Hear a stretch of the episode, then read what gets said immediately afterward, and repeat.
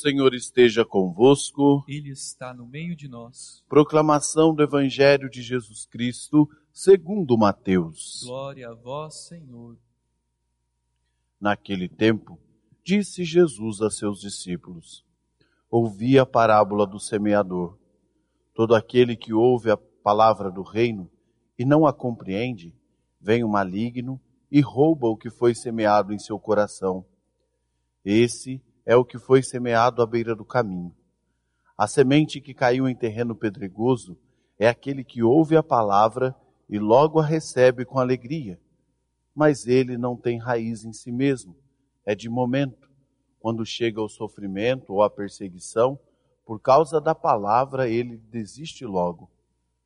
A semente que caiu no meio dos espinhos é aquele que ouve a palavra, mas as preocupações do mundo e a ilusão da riqueza sufocam a palavra, e ele não dá fruto. A semente que caiu em terra boa é aquele que ouve a palavra e a compreende. Esse produz fruto.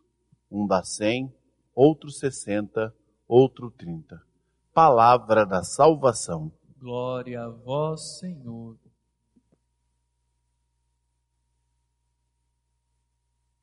Fim do Espírito Santo encheis os corações dos vossos fiéis e acendei neles o fogo do vosso amor. Enviai o vosso Espírito, e tudo será criado, e renovareis a face da terra. Oremos. Ó Deus que instruíste os corações dos vossos fiéis com a luz do Espírito Santo, fazei que apreciemos retamente todas as coisas, segundo o mesmo Espírito, e gozemos sempre da sua consolação por Cristo Senhor nosso. Amém.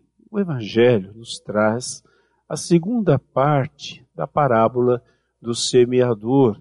Jesus vai explicar o sentido da parábola do semeador.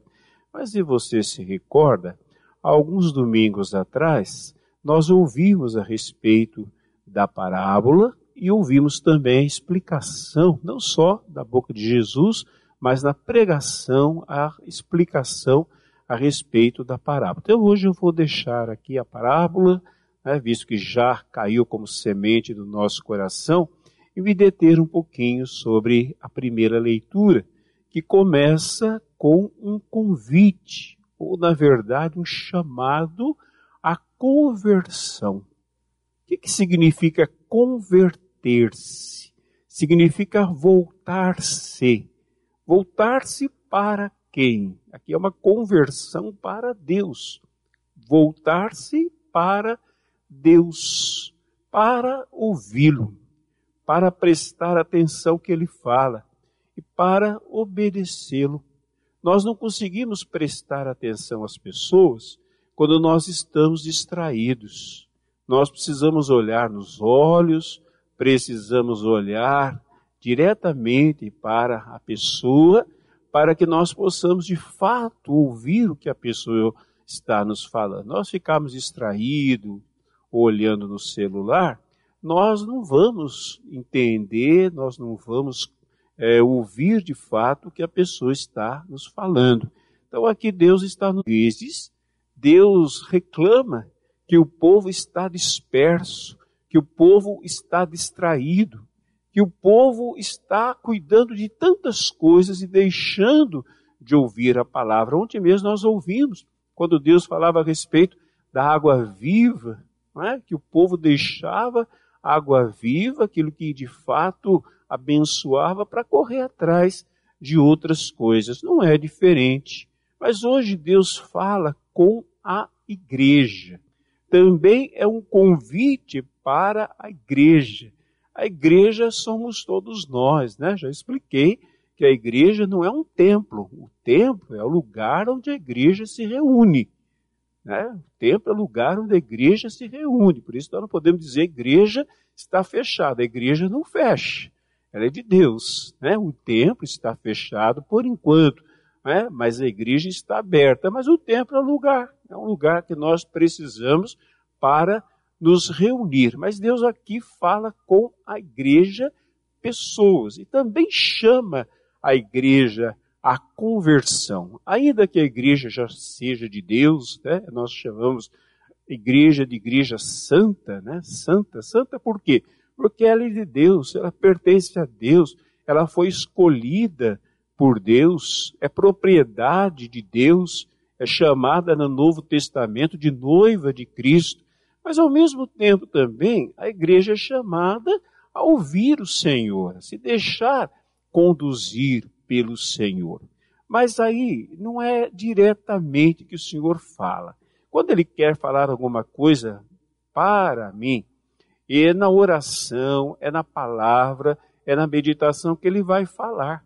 Então ele vai direcionar a minha vida, algumas coisas que servem para mim, não serve para você. Eu não tenho que partilhar com todos aquilo que Deus falou, faz parte no, do nosso relacionamento de intimidade com Deus. Quantas coisas Deus nos fala, quantas coisas Deus realiza em nós, mas tem que ficar guardado no segredo do coração. Mas quando Deus fala com a igreja, então não é para guardar no segredo do coração. Né? Inclusive, o que ele fala para a igreja é para ser anunciado de cima dos telhados. Mas se ele fala com a igreja enquanto seu povo, pois a igreja deve anunciar de cima dos telhados, a igreja deve publicar aquilo que o Senhor falou com a igreja. Mas aí Deus fala com a igreja por meio de pastores. Vocês ouviram que aqui fala de pastores segundo o coração de ele, a família dele era uma bagunça. Mas por que então que ele é chamado de homem segundo o coração de Deus? Porque tarde eu rezei sobre a passagem eu faço a mesma coisa. Não chego aqui, abro né, o livro aqui de leitura e vou falando. Não. Né? Há um tempo de oração, há um tempo de meditação para é, absorver bem. E tem coisas que Deus coloca no meu coração, como no coração do Padre Chicão, que não é para mim, é para a igreja. Eu devo partilhar, principalmente no que diz respeito a liturgia daquele dia. Não é para mim, também é para mim, é lógico, né? enquanto eu faço parte da igreja, mas é para os meus irmãos e para as minhas irmãs também, para toda a igreja do Senhor. Mas eu tenho que ouvir. Vocês se lembram daquela bela passagem da última ceia, quando o apóstolo João, que era chamado aquele que o Senhor amava, mas João não era um homem perfeito, inclusive era chamado de filho do trovão. Para uma pessoa ter apelido de filho trovão, boa coisa não é. Não é verdade? Filho trovão é aquela pessoa estourada, né? aquela pessoa desequilibrada. Era assim que João era. Né? No final da vida ele ficou mais manso, mas era um homem desequilibrado, um homem estourado, que é, tinha sentimento de vingança, né? faça cair fogo do céu. No entanto, gente, era um homem segundo o coração de Deus. Por que, que ele era segundo o coração de Deus? Porque na última ceia, ele debruça a sua cabeça, né, o seu ouvido, e coloca no coração de Cristo, não só no coração físico de Cristo para ouvir aquelas batidas né, naturais do nosso coração, mas ele ouve Cristo no seu, no, digamos, no seu interior. Veja que Paulo é o homem da doutrina, mas é João que traz uma profundidade muito grande e é o único que revela quem Deus é, a essência de Deus. Deus é amor. Por quê? Porque ele ouviu do coração de Cristo, depois ele partilhou do coração de Cristo. Então é o homem segundo o coração de Cristo, o homem que ouve. Então o Senhor confia a sua igreja, a mensagem no coração dele aos seus pastores. No entanto, gente, nós hoje vivemos um tempo de rebelião.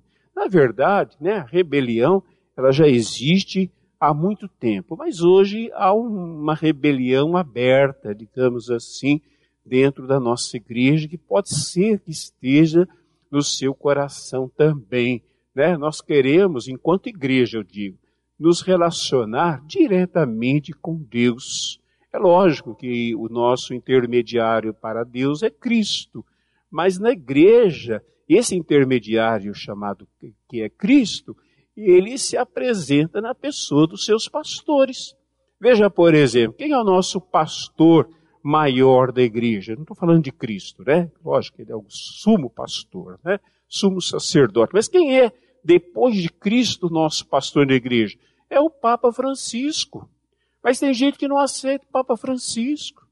Ele fala, não, o Papa não é o Papa Francisco, é o Papa Bento XVI. Então, o Papa Bento XVI é o Papa emérito. Então, uma coisa sui generis na igreja, só aconteceu, mas dentro de um cisma, né? Mas agora nós temos um Papa emérito, santo, sábio, que sabe o seu lugar, que não aparece, mas muita gente briga, não quer aceitar, não, não, não quero aceitar. Papa Francisco, eu não concordo com aquilo que o Papa Francisco fala, eu não concordo com a linha do Papa Francisco, eu não concordo. Papa Francisco é o Papa. Ele é o pastor. Quer você goste ou não goste, quer você aceite ou não aceite. É questão de ouvir ou não ouvir. É questão de crer ou não crer. Mas se eu não ouço e não creio, eu estou em rebelião. Então há uma rebelião aberta hoje na igreja contra o Papa Francisco, contra os ensinamentos, esquecendo daquilo que Jesus disse em relação aos seus pastores imperfeitos quem vos ouve, a mim ouve. E na nossa diocese, quem é o nosso pastor maior? É o nosso bispo. Tem o um nome, é Dom César. Ele é o nosso bispo. Nós temos que ouvi-lo. E ouvir não significa somente entrar por um ouvido e sair por outro. Ouvir significa também acolher e obedecer, não é concordar. É diferente. Nem tudo a gente concorda. Né? Jesus não chamou ninguém para concordar com a sua palavra, chamou para ouvir, crer e obedecer. Não é? Nós não temos elementos para é, entrarmos em contenda com Cristo a respeito da sua palavra. Então nós temos que obedecer. Eu me lembro um pouquinho antes de nós é, fecharmos a igreja, já né, com, com sinais aí da pandemia, que o bispo estabeleceu, como estabelece praticamente todos os anos, que a comunhão seja recebida nas mãos. Na mão, né? Por quê? É, nós sabemos bem, gente, qualquer padre sabe, qualquer bispo sabe, precisa ninguém nos dizer que o fiel, ele tem o direito de receber a comunhão na mão ou na boca, de receber a comunhão de pé ou de joelhos, como ele quiser. Eu não posso impedi-lo de, de receber assim. No entanto, o bispo, ele é autoridade. E ele usa da sua autoridade como liturgo, quer dizer, aquele que orienta a liturgia e, e também né, aquilo que é, se faz na igreja, ele usa às vezes para um bem maior. Qual é o bem maior? É a saúde. Pastor que está preocupado com a saúde dos seus ministros e com a saúde do seu povo. Mas quantas pessoas entraram em rebelião? Não, eu, eu, eu, eu tenho que comungar de joelhos, eu tenho que comungar na boca, senão, né, tem gente que brigou com os ministros, brigou com a gente, por aí, e tenho certeza que quando nós voltarmos a abrir as igrejas, que já é estabelecido que a comunhão seja só na mão, vai ter gente para brigar também. Vai ter gente para brigar. Daí as pessoas vêm falar, ah, porque eu não concordo. Ora, mas é questão de ouvir. Eu me lembro quando né, era, era assim, adolescente, criança, adolescente, na minha igreja, né, na paróquia que eu frequentava, a comunhão era sempre de joelhos. Havia a chamada mesa da comunhão, quem é jovem mais tempo vai lembrar disso, a mesa da comunhão, a gente ajoelhava, vinha o padre, geralmente era o padre, não tinha ministro, às vezes o diácono, depois foram surgindo os ministros extraordinários da comunhão. Mas o padre vinha, vinha um coroinha junto com a patena, colocava debaixo nosso queixo, tem alguns que né, quase cortava a cabeça da gente, mas a gente comungava assim. Eu me lembro que um dia eu estava na igreja e o pároco da igreja onde eu estava frequentando, o senhor Sebastião Faria, disse assim: Olha, recebemos agora uma orientação do bispo de Taubaté, né, na época diocese de Taubaté, que a comunhão pode ser recebida em pé, não vamos mais utilizar a mesa da comunhão, e na mão. Né, ensinou. E eu lembro que aquilo me, me perturbou, né? Porque estava acostumado, eh, eu estava acostumado com essas coisas e dava muito valor às coisas externas. Aí eu cheguei em casa, obedeci, cheguei em casa, comentei com a minha mãe, falei, mãe, que absurdo, né? Aquela rebelião, né? Que absurdo! O padre mandou comungar, comunhão é algo sagrada, colocar a mão, né? Como se Jesus nem disso tivesse partido o pão e dado, né? Eles pegaram como com o pé? Não, pegaram com a mão, né? Mas é, o, o, o, bispo mandou fazer isso, o padre mandou fazer isso, que falta de respeito. Minha mãe olhou bem para mim, minha mãe né, viveu grande parte da sua vida religiosa antes do Vaticano II, ela falou assim, mas e daí? O que é mais importante, a forma de comungar ou a comunhão? Pronto, acabou. Comunhão, é lógico, mas tem direito. No entanto, se o bispo diz que não é assim, por motivos justos, né? não é por chatice, é assim. Na paróquia, quem é o pastor? É o seu pároco. Se você pertence ao pároco, vigário que ali está, né? Os padres que ali trabalham são os pastores da comunidade. Então, se você aqui da nossa catedral, porque você mora aqui, porque você escolheu esta paróquia, porque você pertence aqui, os dois pastores que tem aqui têm por nome Padre Luiz Fernando Soares e Padre é, Francisco José da Silva, vulgo Padre Chicão. Somos nós dois os pastores. Somos nós dois. Então, nós que temos a, a, tarefa de anunciar a palavra de Deus e de orientar a paróquia. Ah, mas eu não vou muito com o jeito do senhor, ou não vou com o jeito de, de, de outro padre. Não importa. Você é católico? Você tem fé? Você, você não quer ser uma pessoa rebelde? Você quer se deixar conduzir pelo Senhor? É assim que é. É assim que funciona. Mas não é por um capricho, né? Não passei aqui na frente, peguei, eh, joguei o padre Rinaldo fora da igreja e tomei o lugar dele. Fui chamado, fui colocado aqui. Antes de mim já estava o padre Chicão. E nós somos o quê? Imperfeitos. No entanto, buscamos, temos procurado ter o coração de Cristo ao ouvir na oração, na seriedade com que procuramos ler e anunciar a palavra, é? e ao mesmo tempo esta autoridade que nós não recebemos de nós mesmos, mas que foi dado por Deus à sua igreja, que chega até nós. Então é assim que o Senhor nos chama a conversão. A conversão pessoal, o Senhor trata diretamente conosco, né, na oração. Mas a conversão por que, que eu falo isso, gente? Hoje é muito fácil a gente ser rebelde, porque a internet está aí. Na internet eu tenho a oportunidade de ouvir muita gente, gente boa, que fala coisa boa, coisa interessante, tudo bem, né? Posso até ouvir, mas obedecer, eu obedeço os pastores que Deus colocou na minha vida. Eu não obedeço quem fala da internet, não é o meu pastor. Pode me orientar, pode me ajudar, mas o meu pastor, eu posso ouvir muitos bispos, né? Agora mesmo é, faleceu aí o Dom, Dom, Dom Soares lá, né? Fugiu. Dom Henrique Soares, muita gente gostava dele, realmente um homem muito sábio, de fato um homem muito sábio. O pastor, Dom César, a ele nós ouvimos. Tem diversos padres falando coisas boas, padres sábios, os pastores da igreja catedral, eu e o Padre Chicão. Tem o Papa Bento XVI, antes dele outros papas maravilhosos, São João Paulo II e assim por diante. O pastor atual da nossa igreja é o Papa Francisco. Então, é uma questão de fé. Ir contra isso se chama rebelião. E toda rebelião nos coloca semelhantes ao demônio que se rebelou, se rebelou contra Deus e sempre lança no nosso coração a semente da rebelião para que nós não escutemos a palavra de Deus, para que nós não nos convertamos e não sejamos guiados pelo Senhor, aquilo que a palavra hoje chama de Jerusalém, né? o lugar do trono de Deus, né? não é a cidade de Jerusalém em Israel, mas esta realidade de plenitude de Deus. Então pensamos ao Senhor que nos dê a graça. É sempre uma conversão é sempre é, uma atitude de humildade, é sempre uma atitude de fé, é sempre uma atitude de confiança. A fé não pede de nós entendimento, a fé, de, a fé pede de nós acolhida e obediência à palavra de Deus. Amém.